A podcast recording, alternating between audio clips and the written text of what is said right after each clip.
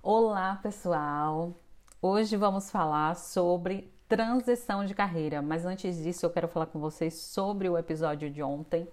E o episódio de ontem eu fiz curto, era um episódio que eu teria que usar mais tempo para fazer, porém eu tô gravando para vocês essa semana e está sendo uma semana muito corrida, de muito trabalho e eu estou gravando no intervalo enfim, quando eu não estou dormindo, porque eu preciso dormir também.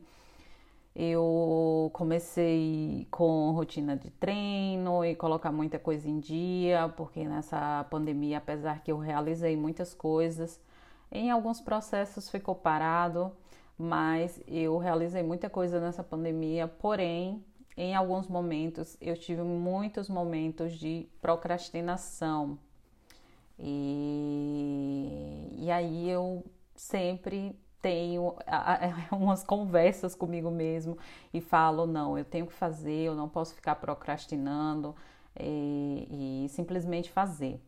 E isso eu aplico também na minha casa, sobre a organização, mas pelo fato que eu fiquei um tempo procrastinando, eu vou fazer outro episódio sobre isso para vocês.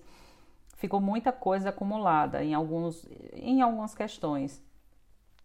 Muita coisa eu consegui colocar em dia, mas ainda tem muitas outras coisas que eu preciso organizar, até porque imigrante sempre tem documentação para fazer, sempre tem muita coisa para fazer, é incrível. A nossa vida não para, a nossa vida simplesmente é uma loucura.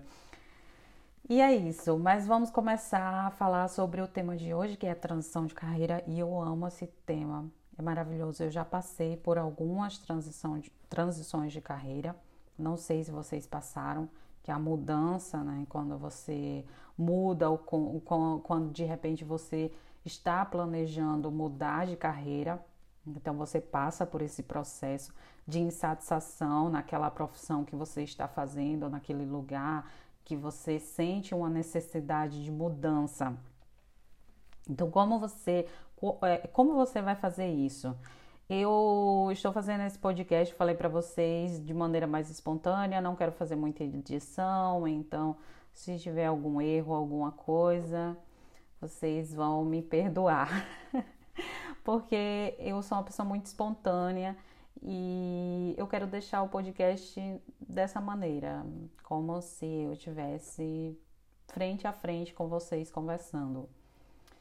E eu, eu, eu não fiz um roteiro, como eu falei, mas eu fiz, escrevi alguns tópicos aqui de algumas, é, algumas uh, perguntas que são importantes vocês se fazerem essas perguntas nesse processo de transição de carreira.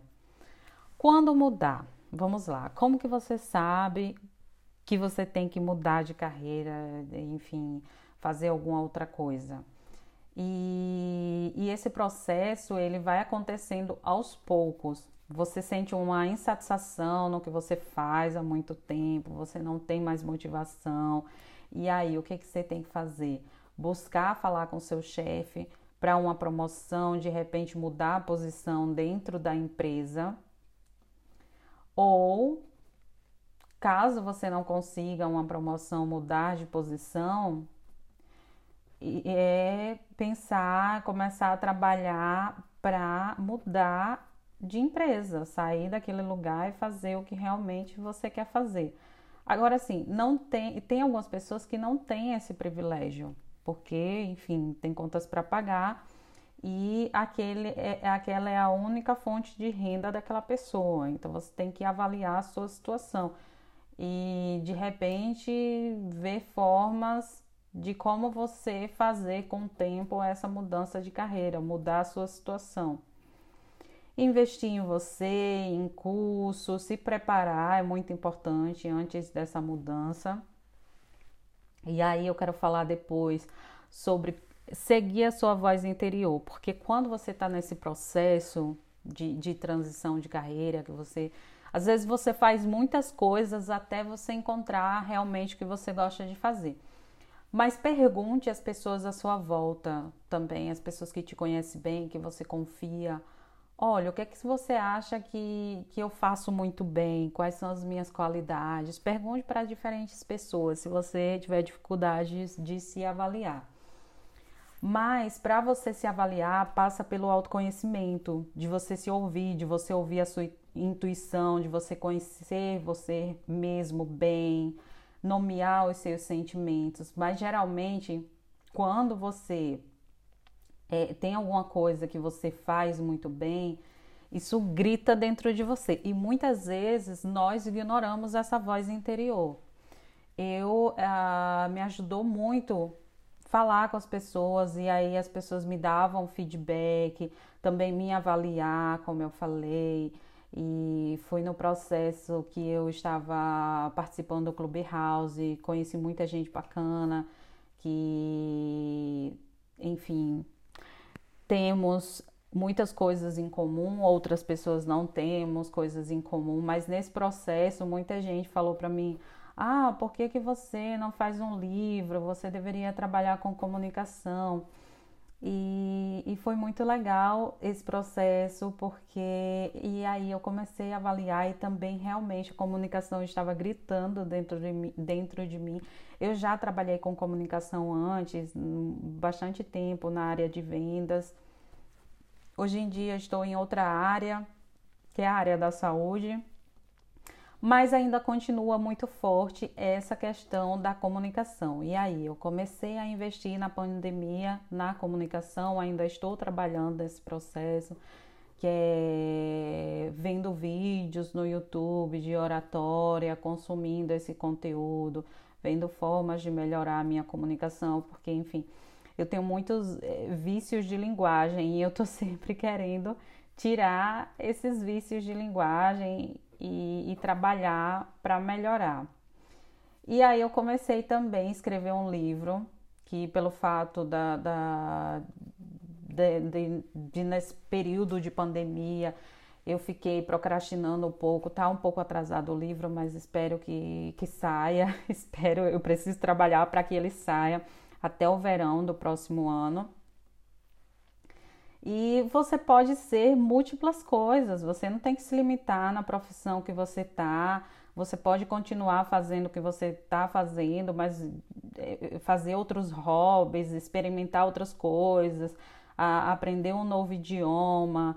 Isso ajuda muito você também se descobrir, sabe? Você experimentar, aprender tocar, tocar algum instrumento, de repente fazer aulas de teatro, o que combina mais com você você procurar é, sair da zona de conforto e experimentar essas coisas. Ajuda muito no processo.